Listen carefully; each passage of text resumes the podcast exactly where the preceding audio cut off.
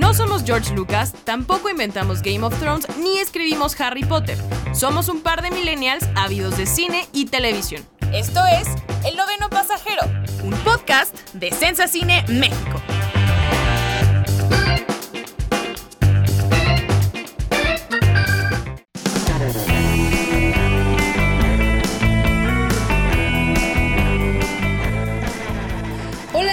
Sensa Cine México, yo soy Tamara Cuevas y bienvenidos a un nuevo episodio de la segunda temporada de El Noveno Pasajero. Me acompaña como siempre Miguel Ángel Martínez, el buen Mikey. ¿Cómo estás, Mike? Pues yo un poquito triste. Eh, pues sabemos que este fin de semana pasado estrenó la última temporada de Dark. Justo antes de entrar a grabar te dije que yo estoy como en una fase ya de, depresión eh, post-Dark. La verdad es que... Eh, todo lo que vivimos este fin de semana y creo que todavía estamos ahí eh, eh, empalmados o, un poquito eh, nostálgicos, pues bueno, yo, yo estoy en ese mood de depresión post-dark, pero bueno, ya, ya hablaremos un poquito más adelante de, la serie. Pobres de los escuchas, Mike, apenas estamos, llevamos como dos minutos del programa y ya los estás aturdiendo con que estás deprimido por el final de Dark, pero es que es la verdad. pero antes de, de ahondar en, en lo que significó el desenlace de Dark, vamos a las noticias de la semana. El Profeta. Las noticias más relevantes de la semana. Michael Keaton está en pláticas para volver a interpretar a Batman en la película de Flash. Netflix recibe demanda por darle sentimientos a Sherlock Holmes en la nueva película sobre el arquetípico detective Enola Holmes, protagonizada por Millie Bobby Brown. Netflix confirmó que la cuarta temporada de Ozark será la última de la serie y tendrá 14 capítulos. Ava DuVernay y Colin Kaepernick trabajan en una serie para Netflix sobre los años como estudiante del jugador de fútbol americano. Netflix ganó la batalla. Cobra Kai estrenará su tercera temporada en la plataforma. Los maratonistas. Bueno, este eh, pasado fin de semana, el 27 de junio del 2020, que se tenía que acabar el mundo, no se acabó, pero lo que sí se terminó fue Dark, eh, la primera serie alemana de Netflix creada por Baran Bo-Odar y Jan Jeffries. Eso me dejó, esto, estos tres años de Dark me dejaron poder pronunciar un poco, o, bueno, más o menos el nombre de la creadora de Jan Jeffries. Eh, pero bueno, Mike, yo sé, los dos somos fanáticos de Dark, pero yo sé que a ti te está pegando especialmente que se haya terminado. Sí, la verdad es que como ya lo mencionaste, eh, llegó la fecha la fecha marcada en el calendario, para muchos la fecha más importante del año, eh, en cuestiones de, series televisivas y, de mundo del entretenimiento. Eh, pues sí, me llamó muchísimo la atención toda la previa que se hizo eh, de Dark, los, eh, las horas antes de que llegara el estreno, eh, pues fue tendencia mundial el hashtag Dark Netflix en, Twitter. Los creadores estuvieron compartiendo muchísimas cosas. Hubo una cuenta regresiva en, en Facebook, en el Facebook de, de, Netflix Latinoamérica, algo que ni siquiera habíamos visto, yo creo, con Stranger Things, ¿no? Entonces, las horas previas, no sé, yo, yo sentía como mucha, como mucha buena vibra, como mucho nerviosismo también de la gente como de fuck, o sea, quiero, ver la, quiero ver la serie, pero a la vez no sé si la voy a entender, pero a la vez no quiero que se, que se me acabe la serie. Entonces, sí fue como un cúmulo de, emociones y, de, tweets, de posts, de, imágenes, de todo. Que en Cine también lo vivimos muy de cerca porque pues estuvimos, ahora sí que pusimos toda la carne al asador en una cobertura muy, muy grande eh, de Dark. La pueden seguir en nuestras redes, en el sitio. Yo creo que no van a encontrar ninguna cobertura que se le compare a, la que realizamos. De verdad, no es por otra cosa, pero sí dedicamos todo el esfuerzo para, esta serie y creo que valía la pena, ¿no? Eh, Dark es, eh, bueno, como yo ya lo dijimos y como yo lo dije y lo, lo sostengo eh, ahora, es la serie, que, bueno, la serie más esperada del año y en mi opinión hasta ahora es la mejor serie del año. Sí, obviamente creo que en lo que va del 2020 sí es lo mejor que hemos visto en la televisión y yo tenía un poquito de miedo cuando empecé a verla porque me acuerdo que comencé Game of Thrones con la misma emoción eh, que, que comencé la tercera temporada de Dark y dije, donde esto sea como un flop, como resultó Game of Thrones, ya, o sea, voy a dejar de ver la tele por un ratito, me voy a concentrar en seguir viendo The Office, porque siento que, que la primera y la segunda temporada de Dark tenían la o habían dejado la vara muy alta para que esta tercera estuviera a la altura, o sea, y, justamente creo que lo lograron y creo que tú y yo ya lo hemos platicado eh, fuera del noveno pasajero que Baran y Janje desde el principio dijeron, cada temporada tenemos que actualizar el código porque los espectadores, porque ellos decían, tenemos varias clases de espectadores, los espectadores que nada más están como pasando el rato y le ponen play y, con eso se quedan los espectadores que están todo el tiempo teorizando y, viendo nuestras fallas y viendo dónde no tiene sentido lo que estamos diciendo y los espectadores que ya lograron decodificar nuestro código desde los primeros dos capítulos y ya sabían quién era quién y qué personas eran la misma. Y entonces ellos decían que cada temporada tenían que subirle un poquito. Pero lo que nos enseñaron en la tercera temporada sí ya fue o sea fue beyond. La verdad yo no esperaba nada de lo que vi teníamos como unas, eh, unas teorías y las platicamos en el pasado eh, programa del noveno pasajero, que todavía lo pueden consultar. Si es que no han visto la tercera y no se quieren spoiler, pueden empezar con el, primer capítulo de la segunda temporada de, del noveno pasajero. Pero eh, sí creo que fue una gran, gran serie y un gran cierre. Sí, definitivamente, hablando de, de Game of Thrones, yo, yo entré muy similar, ¿eh? Porque la expectativa por Game of Thrones, por supuesto, era un fenómeno mundial y era la serie más esperada del 2019. Y el resultado, por supuesto, e, era tendencia y demás, porque la emoción y el fandom estaba a tope. No, no había, no se podía comparar eh, una serie de Netflix eh, en, ese entonces con Game of Thrones. Ni siquiera Netflix estrenó algo importante durante ese lapso, ni ninguna eh, cadena de televisión de, Estados Unidos importante a nivel mundial. Nadie se atrevió a, siquiera competir. Sin embargo, ya después del cuarto episodio, quinto episodio, ahí fue donde dijeron, órale, pues creo que si hubiéramos lanzado tal serie en esa fecha, hubiéramos podido hacer algo más, porque era tanto el enojo que había con Game of Thrones que, que sí, que bueno, por supuesto ahí me decepcionó y, sigo decepcionado, pero, pero bueno, eh, hablando también de las teorías, pues es interesante el fenómeno que como que de repente sentimos que solo Dark es en Latinoamérica o en México somos muy, muy clavados. Sí llegó por ahí decir eh, Barán Bodar, Bo como le dicen eh, los actores, eh, que sentía que en Latinoamérica éramos como muy clavados, como muy obsesivos con, con la serie y que, que, era un poco difícil para ellos lidiar con, con, justo lo que mencionas con los fans, porque eh, resaltaban que los fans de, de, Latinoamérica éramos pues, como los más exigentes y los que ya queríamos la temporada y demás, ¿no? Entonces, interesante también, por ejemplo, hay hasta un video ahí de, de preguntas y, y, respuestas de los actores a las teorías de la India, ¿no? O sea, es como de, ¿what?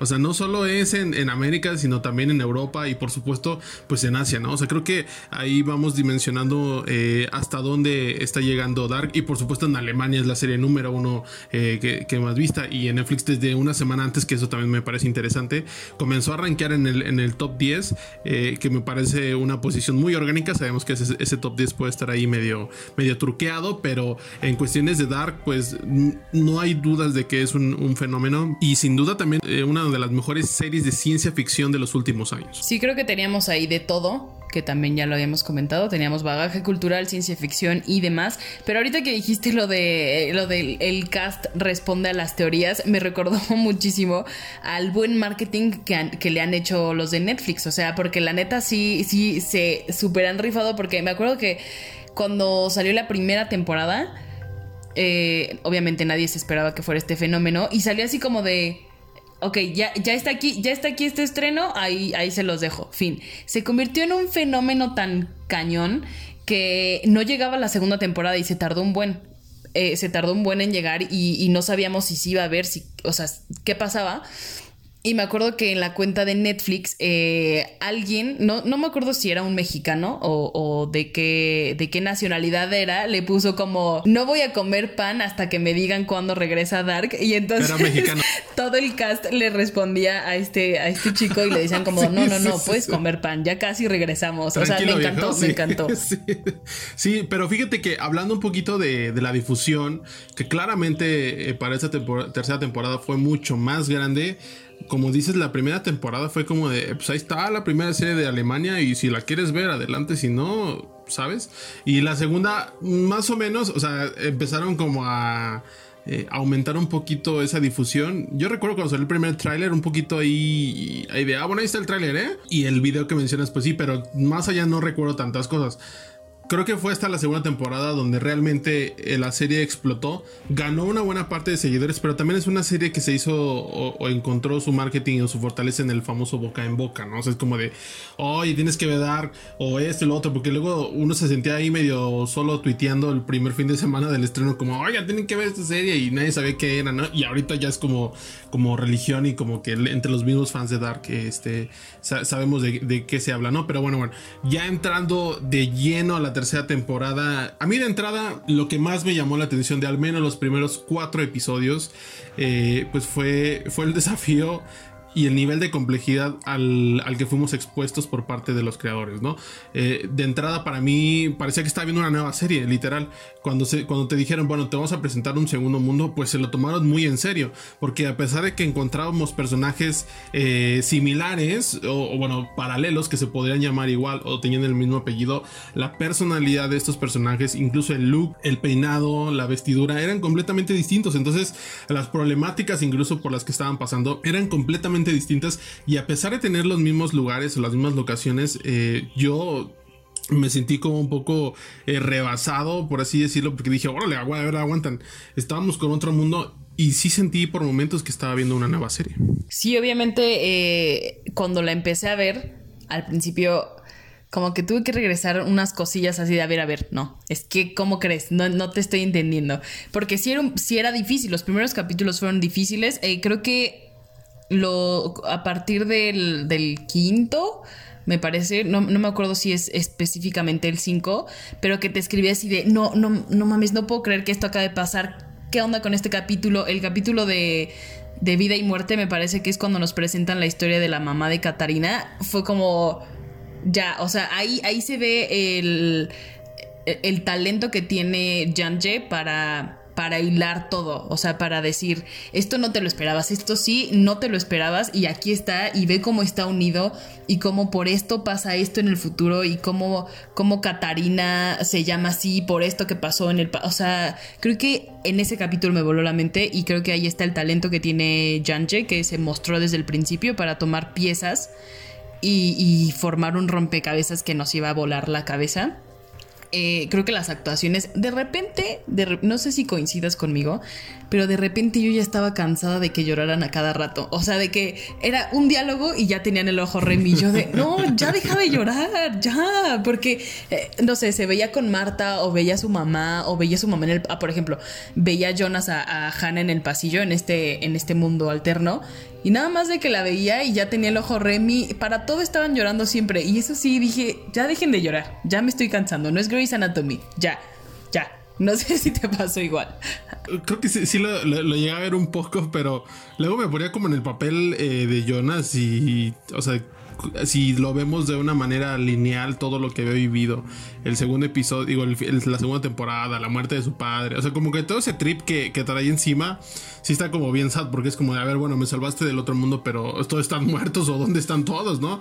Entonces sí es como de, bueno, yo estoy en este mundo, pero yo quiero regresar a mi mundo, pero todos están muertos y no sé dónde está nadie, está muerta Marta y tú no eres Marta, entonces como que Sí, sí podría ser un poco para ahí, pero yo lo veía más como todo el background que traía detrás, eh, en este caso Jonas y, varios personajes, ¿no?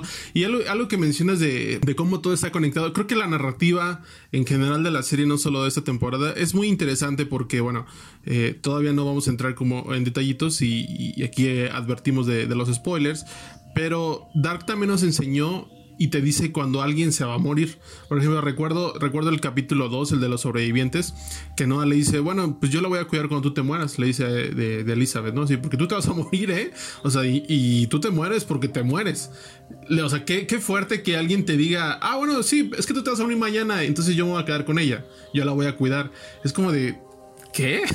o sea, decían, por ejemplo, comparando otra vez con Game of Thrones, las muertes en Game of Thrones eran inesperadas, eran trágicas, eran muy fuertes. Y acá las muertes estaban anunciadas. O sea, por ejemplo, en Red Wedding nunca te imaginas que se iba a morir tanta gente y, personajes. La mitad del eh, personajes esenciales de la historia en ese momento. Y, y, en Dark era como de, bueno, pues si matas a Claudia, ah, la matas. Ah, bueno, entonces si matas a no, ah, lo matas.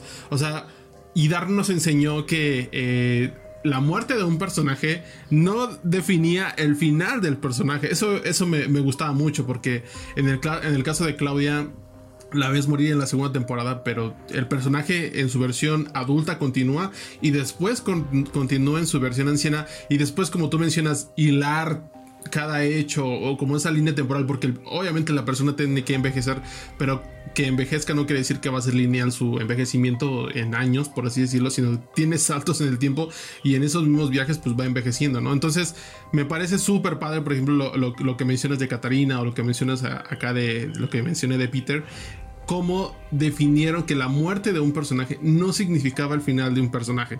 Y eso, por ejemplo, en Game of Thrones era, se muere, no vuelve a salir salvo Jon Snow, que no, que, vivió para hacer nada.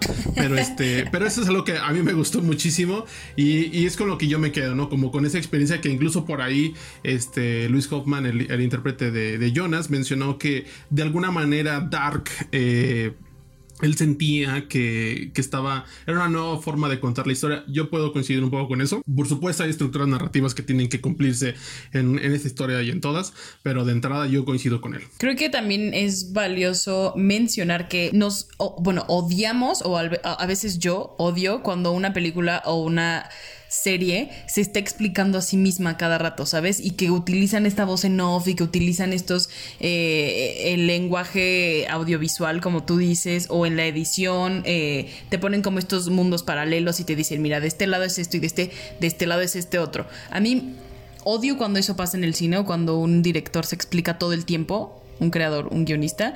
Eh, pero aquí en Dark lo agradecimos un buen. O sea, como que como que tomaron esto y le dieron un giro y, el espectador dijo gracias, o sea, no me está hartando, esto está muy bien que lo estén haciendo porque de otra manera no podría entender hacia dónde van.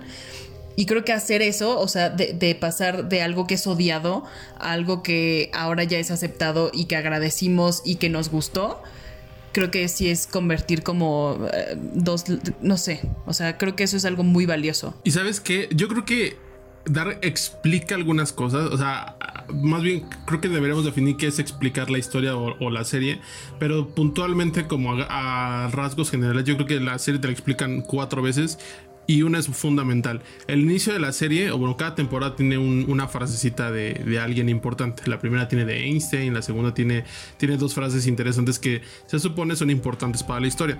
Pero al inicio de la primera temporada te explican claramente cómo tienes que ver la serie. Te dicen, nosotros vemos siempre el tiempo lineal, este, pero tanto el pasado como el presente como el futuro coexisten simultáneamente y ahí ponen una, una frase de Albert Einstein y demás. Entonces, ahí te la explican, ahí te dicen, miren, así tienes que ver la serie, ¿eh? O sea, esta, esta, esta frasecita no va de, no va de, no va de a gratis, ¿no? Acompañada de, las otras que, que, ya mencioné, pero diciendo un poco de la complejidad de la tercera temporada, la tercera temporada arranca con una frase peor, yo creo, más, más compleja, más paradójica, como de el hombre puede hacer lo que quiere, pero no puede querer lo que quiere. ¿What? Así de Schopenhauer. O sea, ¿cómo? O sea, sí, es como de, a ver, a ver, a ver, ¿qué? O sea, ya ahí de, entrada creo que yo leí la frase e intentaba interpretar y dije, ok y ya, bueno, ya eh, entramos al viaje que, ya comentamos, ¿no? Pero, pero sí, creo que eh, la complejidad es algo muy interesante, pero también algo muy interesante que, que no, no habíamos hablado es el uso de la música que tiene eh, esta serie y el, y el desarrollo de su propio lenguaje audiovisual. Por ejemplo, eh, el primer capítulo de la serie nos presentó cientos encuadres, ciertas situaciones y el tercer episodio de la primera temporada, que se llama Deja Vu, nos presenta los mismos encuadres pero a la inversa, ¿no? Entonces, como muy cuidadito, todos los detalles y, hasta creo que hasta el mismo fanservice eh, por ahí en algunos momentos, ¿no? Que es una serie que dio hasta cierto fanservice como muy cuidadito, este, hasta un perro puede ser ya eh, eh, fanservice, pero me llama mucho la atención que es una serie que tiene mucho hincapié en el detalle y yo la relaciono un poquito también con Left Towers, esta serie de, HBO del 2017, que tanto el elenco como los realizadores, como los guionistas, como el equipo de producción estaban muy bien enchufados y, y se dedicaron a la historia y en contar la historia. Curiosamente, ambas series tienen tres temporadas. Eh, y lo que yo noto mucho en el detrás de cámaras y todo lo que está saliendo ahorita de Dark es el amor que tiene el elenco, que es un elenco sumamente complejo, es muy grande, son muchos personajes, pero todos parecía que estaban en el mismo, en el mismo barco y, y todos dedicados a la historia. Y tú los escuchas hablar de Dark y hablan con una pasión que, que dices, wow, es que realmente están muy clavados en la historia y con sus personajes y entienden también, se pusieron investigar de, cosas de física cuántica, de, los agujeros negros y, del gato de Schrödinger y demás, ¿no? Entonces, eh, eso es algo que yo creo que se refleja mucho en la serie y, bueno, los fans lo agradecemos. Sí, eh, ahorita que te escuché hablar del elenco me vino eh, esa anécdota de que había una persona en el set que les avisaba a cada uno dónde se había quedado su personaje en el pasado. O sea, creo que todo, todo, ese elenco en todas las entrevistas que vemos eh, están súper agradecidos con la historia, están muy involucrados en, en, eh, digo, en, la producción alemana, pero también estaban muy preocupados por ser como pues esta cara que representa a, la televisión que se está haciendo en, Alemania. Y creo que eso también hay que rescatarlo porque Dark fue creo que la no, no, sé, no sé y corrígeme si me equivoco, creo que fue la primera serie que no era ni española, ni, ni tal vez eh, mexicana, no, no sé cómo ponerlo, pero fue la primera serie que nos dio a entender o que rompió con esta idea de que el usuario promedio de Netflix solo ve producciones norteamericanas. O sea, que lo único que busca es ver eh, cosas que se hacen eh, desde Hollywood y que meten a Netflix. O sea, creo que eso es muy importante porque antes de Game of Thrones, digo, de, Dark, habíamos visto pues eh, series españolas como, no sé, La Casa de Papel, que se volvían como un fenómeno mundial y no eran habladas en, no estaban habladas en inglés y de repente llegó Dark y rompió con esta idea por completo. Quizá lo, lo más equiparable puede ser The Rain, esa serie de, Dinamarca. Eh, mm, tal vez. Pero justo, pero, pero no al nivel de Dark. O sea, The Rain, o sea, también ya va, a ser una serie que va a terminar. Que me da la impresión de que las series europeas eh, están pensadas para pocas temporadas. O sea, The Rain va a, va a terminar con su tercera temporada o cuarta, no recuerdo bien, pero ya va a terminar. O sea, ahí se va a quedar. Eh, es un corte también ciencia ficción, como ya le hemos hablado, eh, distinta, pero pareciera que tienen, eh, son, son menos contadas. Y también me da a entender que las narrativas de, de, Alemania son, son distintas o de Europa, porque los mismos actores han dicho que la historia de Dark terminó donde tenían que terminar. Es una historia redonda, es una historia que no tenía que alargarse de, más. Y uno como fan lo agradece, ¿no? O sea, creo que a veces esas series que terminan en el momento adecuado, eh, por ejemplo, Ozark ya se anunció que va a terminar con su, con su cuarta temporada, está bien. O sea, no se, no se alarga y no se alarga y no se alarga. Y creo que cada vez estamos, estamos viendo, vemos más series por supuesto, pero vemos menos series con tantas temporadas que eso es algo que rescatar. Vemos incluso miniseries, como es el caso de, Watchmen, que se quedan en una temporada y no se sabe si se va a rescatar, pero casos desastrosos también como True Detective, que tenía que ser una sola temporada, la quisieron eh, alargar y la arruinaron. Pero también otras series como eh, Orange is the New Black, que llegó muy fuerte a, su quinta temporada, y a partir de la quinta temporada se cayó, pero impresionante, ¿no? O sea, yo recuerdo cuando estrenaba esa serie, siempre era tendencia el fin de semana. A partir de la quinta temporada pasó de noche pero feo. O sea, sí se les cayó. También entró como un cambio generacional por ahí de, de, franquicias de Netflix. Que ahora viene otro cambio. A ver, a ver qué se queda. Porque eh, Dark y Ozark eran como las cartas fuertes. Y ya las dos van a terminar. Y, bueno, también para Netflix, pues ahí un. A ver, a ver qué, a ver quién ocupa esos lugares. Estamos a la espera. Pero ahora sí, ya cerrando este, este bloque de, de las opiniones eh, que tuvimos a raíz de la tercera temporada. Es perfecta. Véanla terminó cuando tenía que terminar. No me imagino otra temporada de Dark, ni quiero otra temporada de Dark. Por muy, sentimental que nos haya, muy sentimentales que nos haya dejado, yo no quiero ver más. O sea, como que con eso estoy muy bien. Creo que las preguntillas que dejan ahí al aire estoy completamente tranquila con no poder responderlas. O sea, como que digo, ok, no me importa. Así, así se queda. Oye, pero hay muchas preguntas. Hay, hay muchas, o sea, sí la serie, incluso hay un, hay un capítulo por ahí que se llama Entre Tiempos, el, penúltimo, eh, el penúltimo capítulo que responde por supuesto muchas cosas previo al final que, que luego, sabes, yo agradezco mucho el, capítulo final porque a veces son más epílogos que finales. O sea, a veces las series, las historias acaban en el episodio séptimo y este o en el episodio previo al final y el final ya es como de y vivieron felices para siempre o estamos dando puro cierre y en Dark Nell o sea yo no sé si te pasó a ti pero después del episodio 5 spoilers la muerte de, un Jonas vamos a decirlo como un Jonas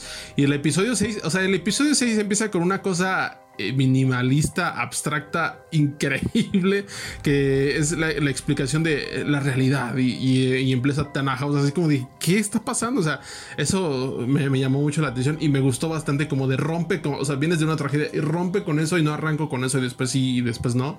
Eh, pero sí llegó, llegó un momento donde dije, a ver, a ver, ¿cómo va a terminar esto? O sea, sí entiendo que todo está ciclado y, y en el momento cuando dices, bueno, pues ya se murió este compa, pero de alguna manera tiene que seguir vivo porque pues, se supone que sus versiones futuras están vivas. Eh, le agregan así como otro bloque que, tiene dos kilos de complejidad al, y, y, dices, wow, o sea, ¿cómo va a terminar? ¿Cómo va a terminar? O sea, porque no le entiendes, ¿no? O sea, porque pareces, bueno, ahí como que te dicen, bueno, el origen es esto, entonces como que si pasa esto, pero luego el otro está haciendo planes y dice que el apocalipsis tiene que suceder así. O sea, están como en esta guerra de quién tiene el poder y quién, quién puede dominar el tiempo. Y llega un punto donde dices, o sea, no sé cómo termina, por favor, díganme cómo demonios termina esto. Ya, creo que ya es momento de hablar de nuestros. de Ya es momento de hablar de nuestros momentos, claro que sí, favoritos de, de Dark 3 como lo hicimos en el recap del, episodio pasado. Híjole, es que por dónde empezar. O sea, ya con, esa revelación de que había un mundo origen y que de ese mundo origen se crearon dos mundos donde vimos a Adam y a Eva creo que ya. y creo que esta, esta mm, confesión o bueno, esta explicación llega ya casi al final de la temporada. Pero dices, ah, claro, ahora entiendo todo. Pero ah, bueno, a mí me encantó. Eh, y creo que sí fue un poco choqueante. Pero sabes qué? Es algo que siempre estuvo ahí. O sea, qué, padre eso de los, de los creadores que le sacaron la vuelta a los, a, los científicos de Dark, por así llamarlo, y, a los que estaban haciendo teoría y media, porque siempre lo tuvimos ahí, me parece la respuesta, y nunca la vimos hasta que te la dijeron. Mira, era esto, chavo, ¿eh? ¿Por qué? Porque el número 3 en Dark era indispensable, hablando de la triqueta, hablando de los 33 años, incluso a ver cuántas temporadas tenemos, pues tres temporadas, tercera dimensión, el número 3 siempre estaba presente. Entonces creo que de entrada, cuando alguien te dice, hoy hay un segundo mundo, pues tiene que haber un tercer mundo. Y ese tercer mundo es donde, órale, a ver, entonces la complejidad va aumentando, pero muy bien justificado, por supuesto, dentro del, del universo eh, de la serie. Y, bueno, la resolución me parece muy bella. Y, como una frase es, la resolución de todo el conflicto, es, es, maravilloso. Y es muy bello ese momento de, de Tana House con, con su hijo. Y cuando encuentran a Jonas y a Marta y los ángeles, y, le llamaría los, los ángeles del apocalipsis o algo así, porque es, muy bello y, al final definitivamente es, increíble. Pero sí, este mundo, eh, que también hay muchas preguntas con, respecto a este mundo, pero eh, el cierre ideal para la serie. Creo que lo que a mí también me gustó mucho es que Claudia fuera la máster o sea, creo que nadie esperaba, bueno, cuando conocimos a Claudia en la primera temporada decíamos, bueno, pues es la señora que administra la planta y como que es la que llega como a, decir, sí, aquí hay modernidad porque ya soy la primera mujer que dirige esto, abajo el patriarcado y demás, pero como que nadie esperaba que tuviera un, un papel tan importante. Y ya cuando lo vemos, bueno, cuando, cuando vemos todo lo que hace en la tercera temporada y que es realmente la única que comprende cómo se juega con el tiempo, ya es como de, wow, Claudia, claro que sí, eras tú, eras tú desde el principio. Sí, no, todo, todo ese viaje desde el apocalipsis y la muerte de, Regina, que, que, ese es el motor que la, que la impulsa, ¿no? Ella hace todo, todo su, su trip y se mata a sí misma incluso, este, todo sea por Regina, eh, pero lo que comentábamos, la vimos morir en la segunda temporada, y, pareciera que no la vimos morir, o sea, como que nunca se murió porque eh, todo lo que hizo en esa tercera temporada y la importancia que tiene en la historia es increíble y al final es la que termina resolviendo todo porque ella fue la que entendió todo e hizo su propia conspiración y, y, engañó al que tuvo que engañar, incluida a Jonas, incluso a la, propia. Engañó a todo el mundo, incluso a nosotros, ¿no? Entonces, qué, qué, gran personaje tuvimos eh, eh, con Claudia. Y pues sí, fue la máster de todos. Ahora te dejo hablar porque sé que te has especializado en este tema, en el de los mundos espejo. Entonces, voy a dejar que, que te arranques. Explícanos cuáles son los mundos espejo.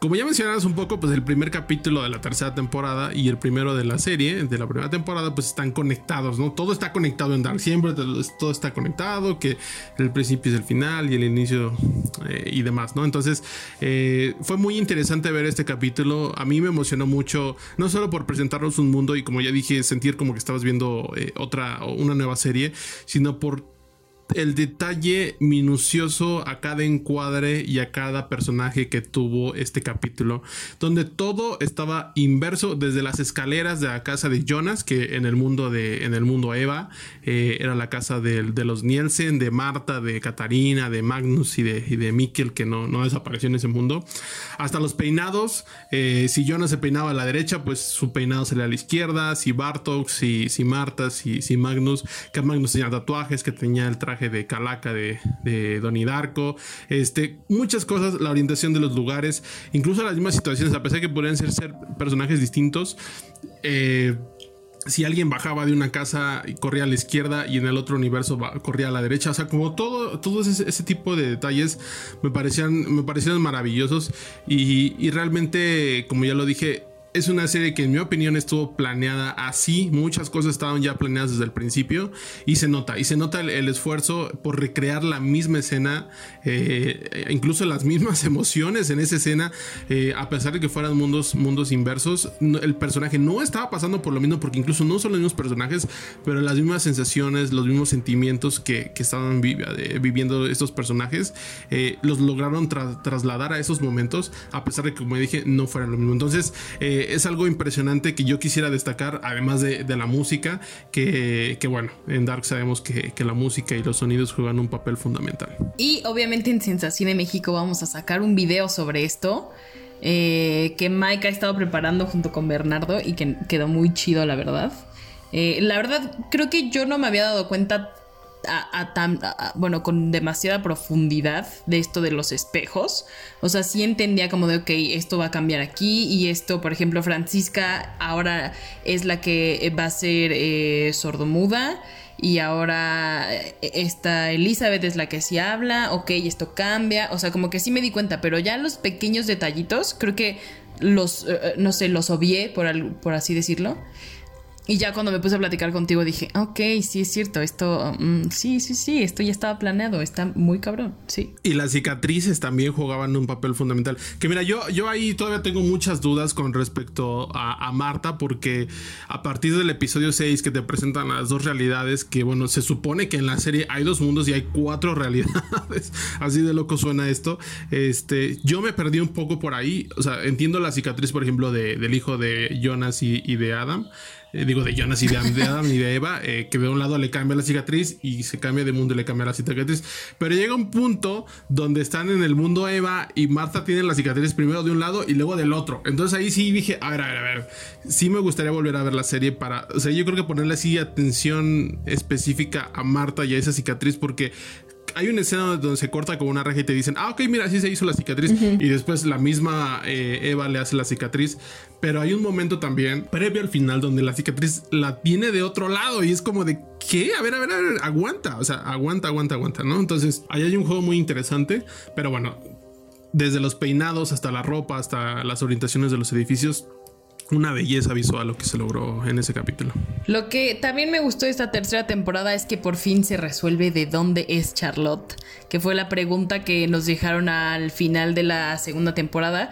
Y aquí ya descubrimos quién es, o sea que sus papás sí son Noah y Elizabeth. Eh, también sabemos que llegó con, con Tana House eh, gracias a que Elizabeth y, Charlotte, o sea, su propia versión del futuro, eh, eh, llegó a robarla en este campamento donde estaban Noah y Elizabeth para llevarla hacia donde estaba Tannhaus porque se iba a morir su familia y porque tenían que darle como un, no sé, como un aliciente para que comenzara lo de la máquina, tenían que darle un aliciente a Noah para volverse el villano, para que viajara en el futuro, digo, en el tiempo, para que hiciera todo este desastre, por no decirle de otra manera. Como que todas esas piezas se acomodaron en esta temporada y nuevamente dije, ok, ahora todo tiene sentido. No sé si me están engañando, si ya me están dando cualquier cosa para que me calle, pero ok, lo acepto, lo acepto. Hay muchas tragedias en, el cierre de, la serie que como que de repente no, se hablan mucho, nos vamos más por el lado de la ciencia ficción, pero en el caso de Noah o de Hano, eh, es trágico lo que le sucede, porque bueno, cuando es joven es como malo, por así decirlo, porque está muy influenciado por el no adulto y por el Sigmundos y por la dominación, pero como que conoce a Elizabeth y como que su, su, mundo cambia, o sea, como que genuinamente se enamora y demás y la cuida y le dice a Peter, yo la voy a cuidar y este, y nosotros vamos a volver a, vas a volver a ver a tu mamá y, demás, ¿no? Entonces llega un punto donde ya nace Charlotte y no es una persona buena, o sea, es como, o sea, siento que es como una persona muy noble, como muy gentil, como muy dedicada a su familia y de repente le roban a, su hija y es cuando le dicen, bueno, creo que Adam te iba a, traicionar en algún momento y él piensa y, va con él y dice, ¿dónde está mi hija? y demás, ¿no? Entonces, a partir de ese momento comienza esa transformación y este viaje del personaje donde tiene que hacerse el fuerte, el malo para lograr recuperar a su hija o volver a ver a su hija, ¿no? Entonces es una tragedia porque al final se muere, o sea, le dice a su hija y su hija lo rechaza. Él era un hombre, pues bueno, relativamente, aunque también hizo muchas cosas malas, que, que es ahí en el trip, o sea, hay que analizar lo que hizo en la segunda temporada y en la primera temporada de, de los niños y las máquinas del tiempo y demás, pero de entrada era una persona buena si queremos verlo así, pero las circunstancias del tiempo y, de la vida que, tuvo y la tragedia familiar que tuvo lo orillaron a convertirse en otra persona y morir. Sí, no a Chavito Bien que tuvo que... Pues, pues fue víctima de las circunstancias como todos en Dark, o sea, todos, todos. Como la vida, eh, Ahora también, esto, esto a mí me costó un buen de trabajo porque eh, cuando es esta escena final que me pareció maravillosa, que están todos los personajes en el mundo de origen, o sea, los personajes que sí sobrevivieron, como a estos eh, viajes en el tiempo y demás, eh, que están en, la mesa, y creo que es la casa de, los Nielsen, ¿no? Sí, la, la, misma casa de siempre, sí. Y, están Hannah, está este Torben, eh, Waller, ajá, está Katarina, está Bernie está Peter, eh, Regina obviamente porque sobrevivió. Y hay un hay como un paneo en el que podemos ver la foto de, la foto familiar de Regina y se ve Claudia. Y yo decía quién es ese hombre o sea como que como que lo perdí por completo hasta que después vi que era Bernd Doppler y dije, ah, wow, porque nunca nos dicen quién es el papá de Claudia, o sea, digo de Regina, como que Claudia era una mujer independiente, era presidenta de, bueno, directora de, de la planta, jamás la vimos con un hombre y de repente ya, pues tiene sentido que sea Byrne porque Byrne es quien empieza con todo este rollo de la planta nuclear. Pero también como medio perverso, ¿no? Porque hay una escena, o sea, hay una diferencia de edad importante eh, también veíamos como en las temporadas pasadas una relación un poco extraña entre ellos cuando le dice, bueno, pues tú vas a heredar la planta y va a su casa y le dice, ¿qué hay en los barriles? O sea, es como, no sé, como una tensión extraña. Pero hay una escena muy particular de la tercera temporada que es cuando Bear le habla a Claudia y le da como dinero o algo así, le dice, no me acuerdo bien qué le dice, pero le da dinero, pero es una escena incómoda porque sí es como como el adulterio, como, como cosas así, ¿no? O sea, no sé, me da, me da esa impresión extraña de, que algo ahí no, no estaba bien. Al final se, revela que era el padre. No, no andaron en, detalles, por supuesto, pero es otra de las preguntas que, respondió. Aunque, bueno, como ya dijimos, quedaron muchas, ¿no? Y otra de las, de las mayores revelaciones de, de la serie pues fue el destino de Bartox. Como lo dijimos, Bartox muere en la segunda temporada, pero como otra vez lo decimos, la muerte de un personaje no representa el final del personaje. Y bueno, hay un, episodio, el séptimo episodio entre tiempos, donde entendemos prácticamente todas las conexiones familiares. Eh, y la gran sorpresa era que Bartox y Silvia eran los padres de Agnes Nielsen y de Noah alias Hanno Tober.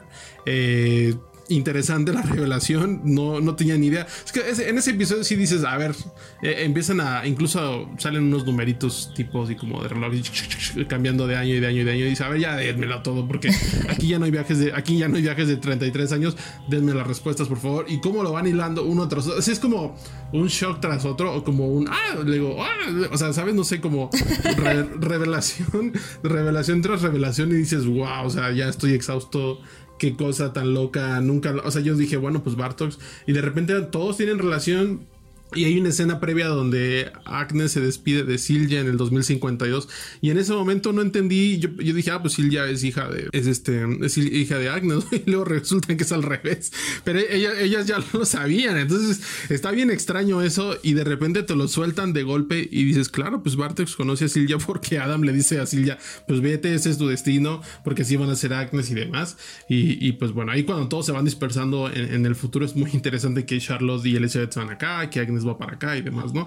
Y, en efecto, pues el diálogo que decíamos de la segunda temporada entre Bartok y Noah que le dice, qué curioso que me mates tú, pues sí muchachos, el propio hijo de Bartox, o sea, Noah, mata a su propio padre. ¿Lo sabrá o lo sabía? No lo sabemos. Eso sí creo que no, eso, eso creo que no, los, no, se sabía. Exacto. Pero en efecto, el padre, el, hijo mata al padre. Sí, en Dark tenemos incesto, parricidio, lo que ustedes, lo que ustedes gusten y manden. Y también esto, o sea, ahorita que mencionaste a Silja, ya no lo recordaba, que es hermana de Adam y que Adam mata a su propia madre porque es como de, güey, tú no puedes estar aquí. Yo no sé a qué viniste, pero tú no puedes estar aquí.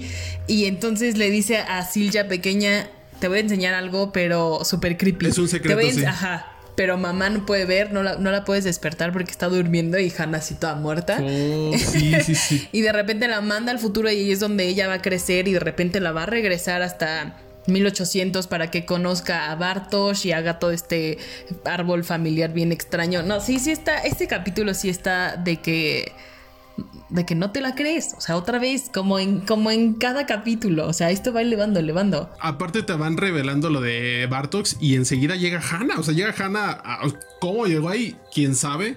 ¿Cómo sabía que estaba ahí? O sea, que Hannah ahí tiene un papel, me parece más relevante de lo que parece en la tercera temporada, pero justo cuando llega con la niña dices, a ver, ¿y ahora quién es esa niña? ¿no? Porque sabes que está embarazada de, de, Egon. ¿Y quién era la niña? Pues ya no se sabe si ya no era Agnes, ya y de repente Silvia. Y luego es la hermana. No, sí, una. Ay, Dios. Que, lo que... Luego, luego las primeras revelaciones que tuvimos en esta tercera temporada fue la existencia de Eva porque recuerdo que, que, es Jonas la que, el que se la encuentra en justo afuera de la casa de los Nielsen, bueno, que antes era de los Campbell y ahora es de los Nielsen. Y yo dije, ¿es Jana? ¿Es, es la mamá de Ulrich? Era más importante de lo que yo pensé, pero la estaba confundiendo por completo y ya le dice quién es, o sea, y que es, que es esta Marta. Y fue como de, wow. Y no sé si a ti te pasó, pero de repente yo ya no, yo ya dudaba de todo. O sea, porque en esta serie me hizo dudar de quién era bueno, quién era malo, este, si sí tenían razón de ser estos eh, villanos, eh, Sigmundus de verdad es muy malo, o si quiere darnos el paraíso. O sea, como que yo ya no entendí, o bueno, me perdí en la serie en las intenciones de Eva y de Adam. O sea, como que a las dos, a las dos, ambas, como que ambos objetivos decía, pues sí, Eva quiere existir, Adam no quiere que pase todo esto, pero, o sea, como que de repente yo ya no sabía a quién creerle. Y creo que eso estuvo muy, muy jugosito. Yo entendía que Eva era quien quería que el ciclo no se rompiera. O sea, e, ella, ella sí como decía, Nel, esto no se puede romper y no hay forma de hacerlo. Y él cree que lo va a romper, pero no lo va a romper.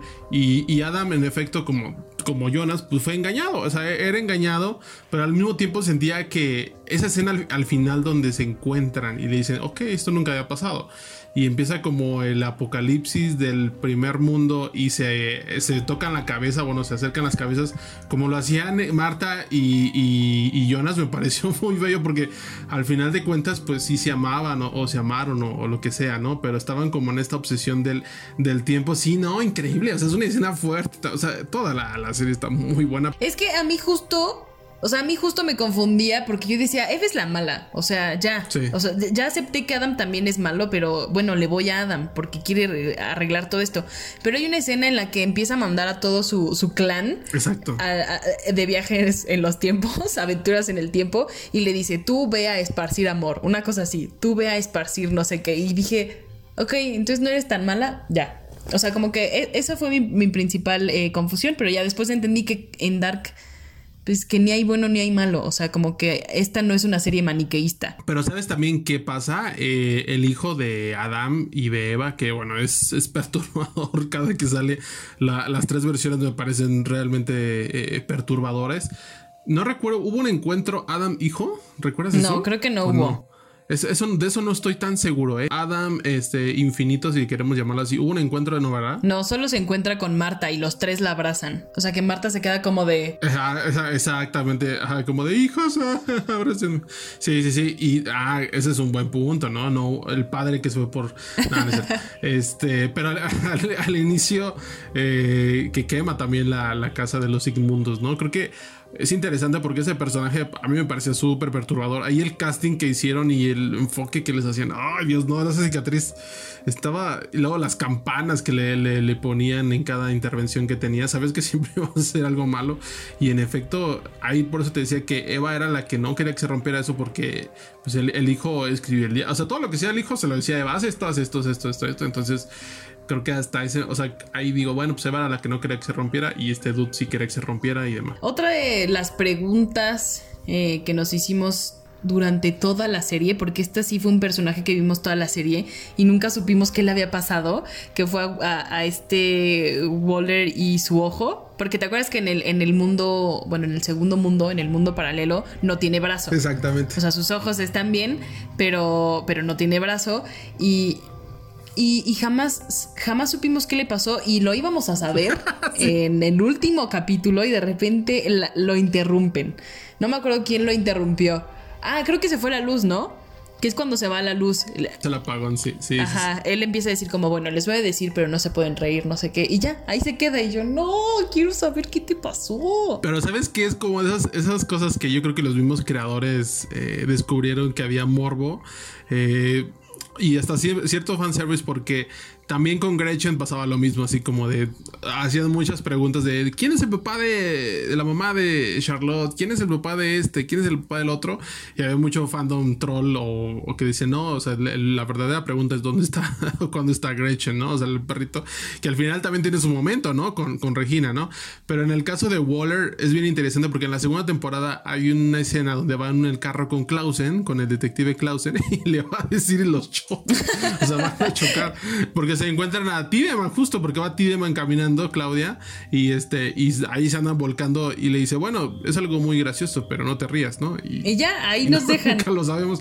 Y, y, y después de la que termina la temporada, pues ahí, ahí está la pregunta: ¿qué le pasó? O sea, hay mucha gente que, que de verdad parece que está definiendo su, su, su existencia en qué le pasó a Waller, ¿no? O sea, ya sabemos todo el, todo el rollo de las familias, pero hay gente que quiere saber qué demonios le pasó a Waller. Son esas preguntas que la verdad, o sea, sí quiero saber, pero si no, no va a pasar nada. O sea, no quiero que se haya, digo, no quiero que se abra una cuarta temporada nada más para saber qué le pasó a Torben. O sea, no. No, así puedo vivir tranquila. Y, y bueno, otro de los personajes que más eh, me gustó eh, su desenlace en esta tercera temporada fue el de Hannah. Creo que Hannah era la persona más cruel en Vinden o una de las personas más crueles en Vinden, pero la entendíamos y decíamos, ok, ok, entiendo que estás un poco dolida, que te mintieron, que Ulrich es un desgraciado, pero también agarra la onda tú, ¿no? Pero bueno, en este en esta mm, tercera temporada vemos como Hannah viaja en el tiempo, como si se queda en, en la década de los 50, como ya lo habíamos dicho, que en esa segunda temporada hubo un cambio de miradas un poco ahí que nos dieron bastante pues como, como- como que dejaron que nuestra imaginación volara y dijimos aquí va a pasar algo. Y luego vimos el mural que, que nos enseñó mm, el propio el propio sitio de Netflix, que era como un sitio especial de Dark, y ahí estaba en el mural Hannah, alguien que se parecía mucho a Hannah y que tenía como, eh, estaba embarazada y tenía sangre, entonces ya también decíamos que iba a pasar algo medio raro ahí. Eh, pero creo que toda esta historia, todo este arco en el que conocemos que Egon le fue infiel a, su esposa y que le dio la, le dio la medalla de, de, San Cristóbal a que es la primera que tiene la medalla y cómo viaja entonces la medalla hasta el 2000 y cómo... Creo que eh, fue, no, fue algo que no me esperaba, o sea, no, no me lo esperaba. Ahora, vamos a hablar de el episodio que creo que es tu episodio favorito de la temporada. Sí, obvio, eh, obvio. El episodio 5 llamado Vida y Muerte, que bueno, spoiler, termina con la muerte de Jonas, pero eso no es lo más importante me parece del episodio, así es que te dejo que hables porque creo que tienes mucho, pero mucho que hablar. Es que ahí creo que ahí creo que es donde vemos el talento que tiene Janje y su equipo de guionistas para unir todas las piezas, o sea, que no quede ningún cabo suelto en, el arco de, un personaje, de cómo forman un personaje, porque en, este episodio conocemos a un personaje que ya habíamos visto, pero muy brevemente en otras temporadas, y no sabíamos quién era. Y, aquí vemos a, el, a Helene o Helen eh, Helen, I don't know cómo se pronuncia en alemán. Helen, Helen Albers. Helen, Albers. La vemos que es eh, la enfermera del psiquiátrico donde está Ulrich. Y este. Y vemos como que hacen un, primer plano ahí en, su. Eh, en su nombre, como eh, en la cosita esta que trae, que, que la distingue, y aparte hay una medalla también. Entonces, como que eran cosas que unías, obviamente. Ya estabas uniendo el collar de Hannah y la estabas uniendo a ella y, sabías que era la mamá de Catarina, ¿no? Pero bueno, entonces conocemos esta historia de, de, de, de Helene. se me complica mucho decir. Helen, ¿no? Es Helen. Helen. No sé por qué estoy diciendo Helen. Ok, de Helen. que, que de niña eh, conoció a, a, Hannah, pero Hannah se.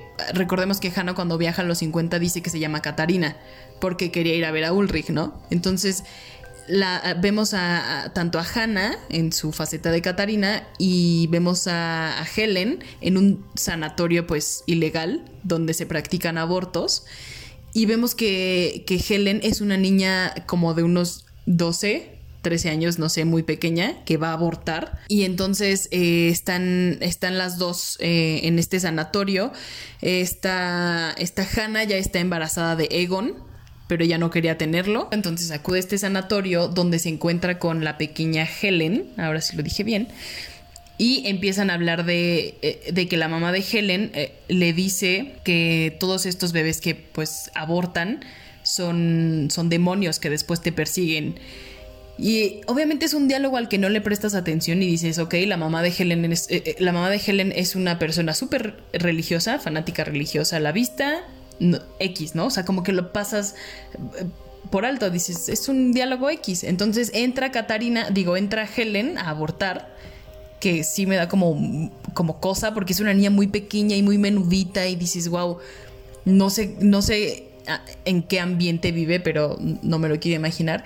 Entonces Helen entra Obviamente Hannah se da cuenta de que es la mamá de Katarina en el futuro y se quita la medalla y se la da a Helen, bueno, la deja sobre su suéter y, la silla donde estaba sentada Helen. Entra Helen, eh, esta Hannah se va, Hannah tiene a Silja, obviamente después iba a abortar a Silja, pero al final no quiso. Y bueno, corte A, saltamos otra vez en el tiempo Llegamos a los 80 cuando Helen ya es mamá y es mamá de una Catarina adolescente y en este, eh, en, este trayecto del hospital hacia su casa Helen es perseguida por Catarina, pero su versión adulta, porque quería eh, salvar a, Ulrich eh, del psiquiátrico y llevarse a Mikkel.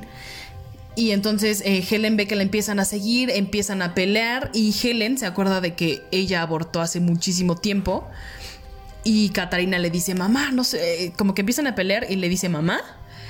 Y ahí es cuando Helen dice, eres un demonio. Mi mamá decía que eran demonios y no tienes que vivir. Y quién sabe qué tanto le dice, termina matándola con una piedra que también vimos en el mural de Dark, en, esta, en este eh, sitio que hicieron. La mata con una piedra y la avienta al lago. Y ahí fue cuando dije, no, o sea, lo unieron todo perfecto. Todo ese diálogo que se nos hacía como X que, que, era pasajero, que era nomás para rellenar, tenía una razón de ser y tenía que estar ahí y entonces todo es como un círculo y ya, o sea, me voló la cabeza. No sé si es muy poco para que me vuele la, para que me vuele la cabeza, pero a mí, eh, pero en ese episodio yo estaba de, no me puedo, o sea, no puedo creer que Yanche sea tan buena haciendo estos arcos de personaje. Pero sabes qué, luego vienen las otras dos eh, escenas perturbadoras.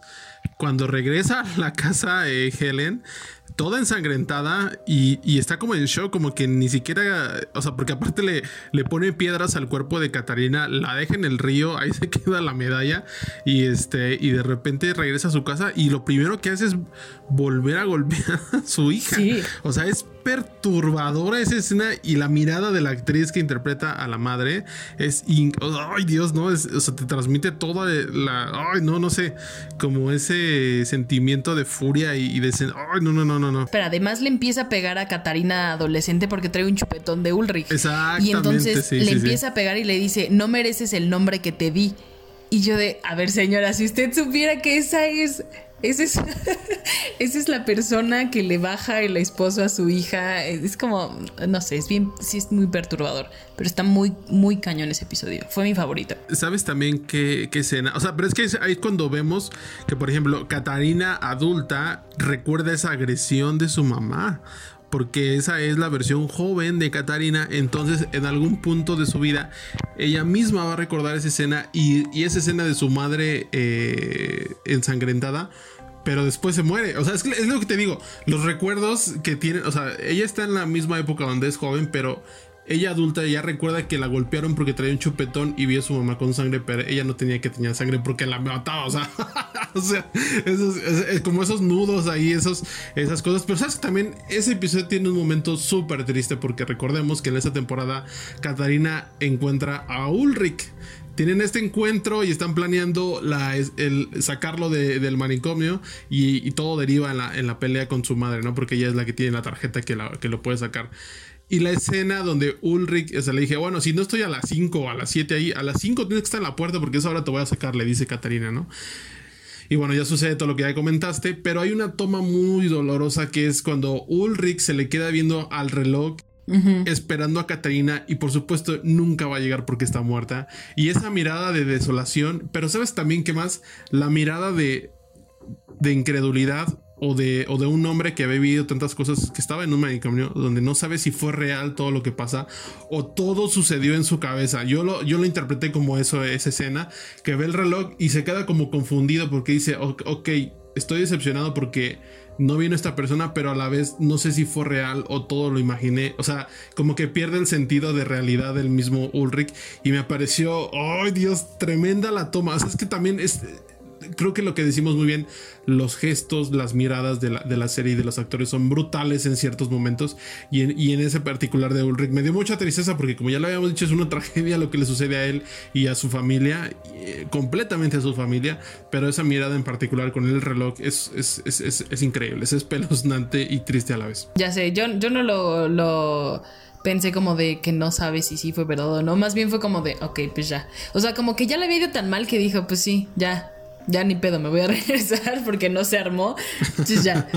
Pero bueno, ahora voy a dejar que tú hables de un episodio que es como eje central y es el que conecta así todo, todo, todo Dark. Y ni siquiera es el episodio final de la serie, es el episodio 7. Sí, como ya decimos, eh, ya lo comentamos, todo está conectado en Dark. El episodio 7, entre tiempos, es clave, clave para enchufar todo, para darle un sentido a todo. Eh, este episodio justamente viene de, donde explican las dos realidades de los mundos y por qué viene esto. Y como que sí, te dejan en un cliffhanger en el 6 para resolverlo. En el cliffhanger de la muerte de una Marta, si no mal recuerdo, que Adam activa su, su propia partícula. Este, y se muere y el otro episodio empieza con todo lo que pasó para llegar a, ese punto. Eh, y como tú lo mencionas, eh, tanto los escritores dejan muy claro este principio de narrativa o, de un guion que te enseñan en, tus cursos de guion o, en los iniciales, que te dicen toda acción debe tener una reacción o, causa y efecto, como le llaman, causa, efecto, causa y efecto. Y ese es un principio muy básico de, de los guiones, de la escritura de guiones y en efecto, Dark aplica este principio, pero a la décima potencia, yo creo, ¿no? Porque como tú mencionas, el, creo que el, ejemplo claro es lo que acabas de decir de cuando Hannah conoce a, a Helen niña y eso tiene otra reacción. O sea, causa y efecto, causa y efecto. Y eso es lo que pasa en Dark. Pasa, pasa muchísimo tiempo, eh, pasa en toda la serie. Y aquí lo entiendes en este episodio porque ya eh, Dark, incluso con un reloj en la pantalla que rompe también como con el esquema audiovisual que te venían enseñando, como, ok, te dicen, bueno, cuando estamos viajando entre mundos pasa esto, o sea, metemos como esta transición, cuando viajan el tiempo metemos este sonido y demás, pero especialmente en este episodio pues, solo meten así un, un letrero con los años que se van cambiando de acuerdo, de acuerdo a donde se viaje.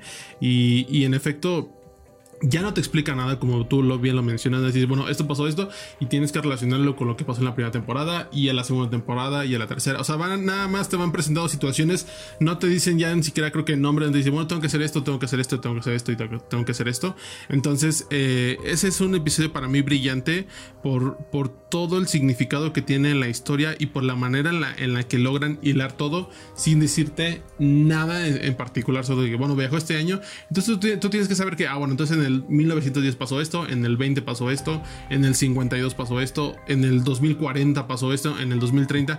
¿Y sabes cuál es la escena que yo disfruté mucho? Cuando este Jonas, adulto, está empezando como a reparar la máquina de, de la partícula y empieza a quemársele la piel y dice, ¡ah! Y se ve la quemadura y dice, ok, bueno, puedo seguir trabajando. Y después cuando llega Hannah, que le dice, oye, ¿dónde está Jonas? Y lo llevan y está viendo así el cuadro y ya, con su traje de Adam, pero todavía no está tan viejo, pero ya con todas las cicatrices. Me pareció fenomenal esa revelación porque si dices, wow, o sea, ese encuentro, ese encuentro Jonas, eh, Jonas, Hannah fue fundamental. Y el ver a este actor a Andreas, que se llama Andreas algo, ya como el porte Adam, ya no es, él ya no es Jonas, él ya es Adam. Y habla así ya súper como poético y dominia del tiempo y, sabe lo que tiene que hacer y está definido, está empoderado y todo. Me parece sensacional como, como llevan a ese punto, porque en efecto se convirtió en él, él no lo sabía y él mismo se convirtió en, en ese Adam, ¿no? Entonces, como lo que decimos causa y efecto de la segunda temporada que lo vas mencionando, sí, tú vas a ser, tú vas a ser yo, tú vas a ser yo, tú vas a ser yo, tú vas a ser yo, y al final no eres, y no tiene, no, no vemos hasta ninguna duda en, su forma de ser o, o en su pensamiento de, ok, tengo que matar a mi propia madre porque entiendo que el objetivo que yo quiero es más grande que, que, el quererte a ti, mamá, que me abandonaste. Entonces, ay, no, no sé. Hay tantas cosas en ese episodio que, me, movieron mucho. Y llegamos por fin al episodio 8, que es el final eh, de Dark, ese increíble cierre donde vemos eh, como ya comentamos hace rato, el paneo de esta casa eh, que era de los Nielsen y que fue de los Canval y ahora es de Regina Tiedemann. Y la vemos, vemos la foto familiar donde se nos dice que Claudia fue esposa de Bern y que Regina es eh, hija de este matrimonio. Y tenemos a Bernie, que yo pensé que ya no iba a ver a Bernie porque después del apocalipsis se murió, fue uno de los que muere. Eh, vemos que está por fin con Peter. E, ese, ese amor sí funcionó y sí triunfó. Eh, Perduró. Ajá, vemos, vemos que, mm, que Hannah y Katarina son súper amigas porque Ulrich no existe. No hay ningún hombre por el que pelearse. Vemos a Torben que eh, sigue con su ojito que está malo. y lo vemos muy feliz junto a Hannah esperando un hijo. Vemos a Regina sin cáncer vemos como a unos súper amigos en un pueblo súper raro que sigue siendo lo peor que les ha pasado a cada uno de ellos, pero pues ya están como resignados a vivir ahí. Y, este cierre es magnífico porque están hablando, de repente se va la luz y otra, o sea, el espectador es como otra vez, algo está mal, algo, algo va mal. Y, y vemos todo este soliloquio de, de, de, Hannah en el que empieza a decir que ella soñó con el apocalipsis y que se acababa el mundo, pero que ella estaba tranquila que, no estaba triste ni le daba miedo.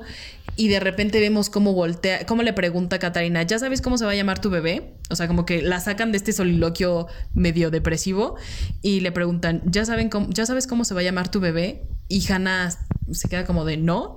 Voltea a ver un impermeable amarillo y dice, pero creo que Jonas sería una buena opción y tú, no, o sea, ya ahí cuando te dice Jonas sería una buena opción, dije, ya dejen a Jonas en paz, o sea, ya, pobre morro, pobre morro, ya. Pero sabes que esta escena también es muy interesante porque desde la primera temporada de la serie dije, a ver, a ver, ¿por qué se llama Dark la serie? Porque, a ver, ¿Qué demonios? ¿Por, qué se llama Dark? Porque es, bueno, puede ser oscuridad o, oscuro, como quieran llamarlo en la traducción eh, en español.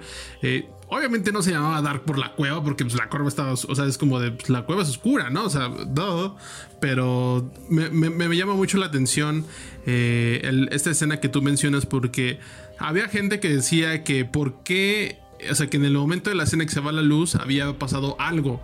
Alguien había viajado en el tiempo y no, es distinto. ¿Por qué? Porque cuando hay un viaje en la cueva o un viaje en el tiempo, las luces parpadean y en esta escena nada más se va la luz. Es un apagón normal, si queremos verlo así. Entonces, ahí no hubo ningún viaje, no se movió nada, no hay viajes en el tiempo en esa escena en particular. Segundo punto, cuando se va la luz y, y Hannah empieza como a debrayar y ahí está ahí como que dice el, el déjà vu que tuvo más o menos, dice algo muy interesante que es como, yo lo interpreto como un, es como su apocalipsis en ese mundo, que dice como que estaba pensando tantas cosas y de repente me quedé como en una oscuridad infinita. Y para mí, ahí, bueno, esa es una interpretación personal, ahí es donde la serie toma todo el nombre, todo el, el, significado de por qué se llama Dark. En esa escena te explican por qué la serie se llama Dark, en mi opinión. Y este y bueno, también hablando de, de Tana House, y algo que me voló mucho la cabeza es el significado que le dan a la frase. El principio es el final y el final es el principio. ¿Por qué el principio es el final? Todo esto es mi interpretación, por supuesto. El principio es el final, ¿por qué? Porque en el momento en el que Tana House crea los dos mundos, es el final para todos porque es un ciclo infinito que nunca se va a volver, eh, nunca se va a terminar, es, es, es, infinito como ya lo mencioné. ¿Y por qué el final es el principio? Porque en el momento en el que Claudia eh, convence a, a Adam de llevarlo a tal lugar, es el final de la historia de Adam, por así decirlo, o de la historia donde él creía que era su final, pero en realidad es el principio, porque entiende a dónde tiene que llegar a cambiar las cosas que en realidad tiene que ir al principio. Entonces, bueno, eso es una, interpretación un poco extraña, es una interpretación extraña, pero bueno, eso es así yo lo recuerdo que lo visualicé, porque donde él creía que era el final, en realidad era el principio de todo. Así de loco suena, así de loco suena, así de loco suena, pero él creía que el final con matar a Marta era el o sea, el final, pero en realidad era el principio para saber cómo cambiar el final. Ok, Mike, ok, ok, ok. Te vamos a hacer especialista de Dark y sus teorías, sus interpretaciones. pero eh, creo que cierra de manera bellísima la serie. Creo que, que si vuelven a hacer un Jonas, a lo mejor y no es ese Jonas, porque pues no existe Mikkel, entonces pues no va a ser como la misma persona físicamente, ¿sabes? O sea, a eso me refiero. Exacto, tendría que ser otro. Tendría que ser otro Jonas, pero no, no sabemos si Marta en algún punto va a nacer, o sea, si Katarina sí va a tener a Marta con alguien más y eso va a provocar que... Pero con otro nombre, o sea, otra... O sea, podría ser el mismo nombre, pero como decimos, la apariencia no debería de ser de Marta como la conocemos, ni Jonas como la conocemos. O sea, pueden existir el nombre o, el renacimiento o el eterno retorno, como ya le, llamas, a lo mejor son en, esencia, ¿no? Pero este sí no tendrían que volver como tal. Y a lo mejor esa es, a lo mejor esa es la esperanza que dejan los, los creadores de a lo mejor Marta y Jonas sí vuelven a nacer y esta vez sí pueden ser novios. O sea, esta vez no va a haber un pedote porque, porque es incesto y a lo mejor y ya todo se queda tranquilo. No existe Ulrich, no existe Mikkel, no existe y ya esténse tranquilos. No va a haber cuarta temporada y espero que no haya cuarta temporada porque así me quedé muy bien. Y sobre todo, sabes que eh, la reacción que ha tenido la gente con respecto al final me parecido, o sea, me parece muy curioso y volvemos a comparar con Game of Thrones porque incluido yo, yo creo que tú todos, todos tuiteamos, todos comentamos, todos hemos, hemos dicho que la última temporada de Game of Thrones es pésima o es mala o, o, lo que yo digo, en cuanto le clavaron la estaca al al Night King, ahí se murió la serie. Ahí en ese momento, puff, se desmoronó la serie. Y en el caso de Dark es muy interesante las reacciones de la gente. Hay gente que por supuesto no entendió y que dice, bueno, está muy padre, pero no entendí, quiero volverla a ver. Pero hay gente también que dice que es un gran cierre y, muchos medios críticos y demás la consideran como uno de los mejores cierres en cuanto a series de ciencia ficción de los últimos años. Y, yo me subo completamente a esa idea, pero creo que es me llama mucho la atención cómo después días que ha terminado hay muchas preguntas, hay mucho fandom, eh, expresan muchísimo eh, amor o, pasión por, la serie, pero sobre todo creo que la gente entendió que, que hay más historias eh, de otros países fuera de México, fuera de Estados Unidos y de España que vale la pena ver y que sin duda pueden encantar a quien sea que se les presente esta historia, ¿no? Lo que Mike no está diciendo es que cuando dice hay muchas personas que están diciendo, en realidad es él nada más. No, no es cierto. No, sí es una gran serie, sí fue lo mejor que hemos visto del primer semestre de, del 2020 quién sabe qué va a pasar. Lo que sí, eh, lo que sí sabemos que va a pasar con, con estos dos increíbles creadores, Baranbo Odar y Jan Jeffries, es que pues Netflix ya no los va a soltar. O sea, ya les dio Dark. Y Netflix necesita que hagan otro hit como, como este. Y ya los firmaron para dos, dos series. Eh, una se llama Till, la otra se llama 1899. Eh, Till eh, está basada en un libro de Daniel Kellman y es una novela de ficción histórica, o sea, e, el tiempo en el que ocurre sí, sí es eh, verídico, o sea, ocurre durante la Guerra de los 30 años en Europa, que fue de 1618 a 1648, y narra la historia de Till, que es, un, es una persona que se convertirá en el bufón de la corte. O sea, tiene como, como partes darks también este libro. O sea, no es una comedia ni nada de eso. Eh, va a tener sus, partes perturbadoras. Y eh, la segunda serie es 1899, que Mike ya había expresado su interés en esta nueva serie. Es un, podríamos decirlo, es como un thriller. Eh, también está, creo que también está basado en un libro, no estoy muy segura de esta.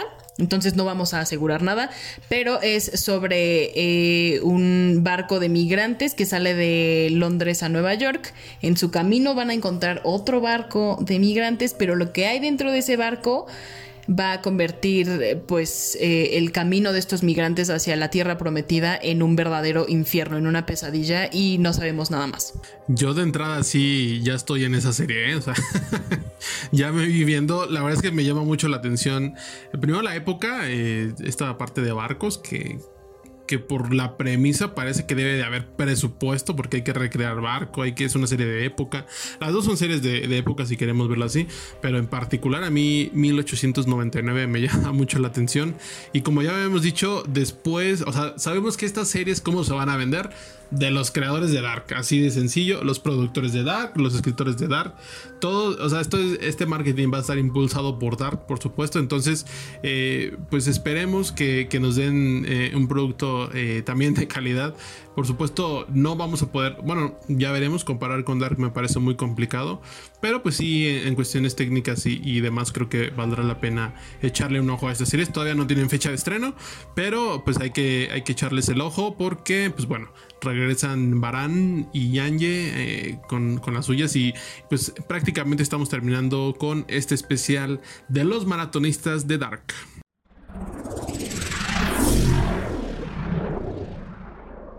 Sí, eh, sin duda después de este podcast, Mike eh, procederá a hacer la lloración, como dicen los memes,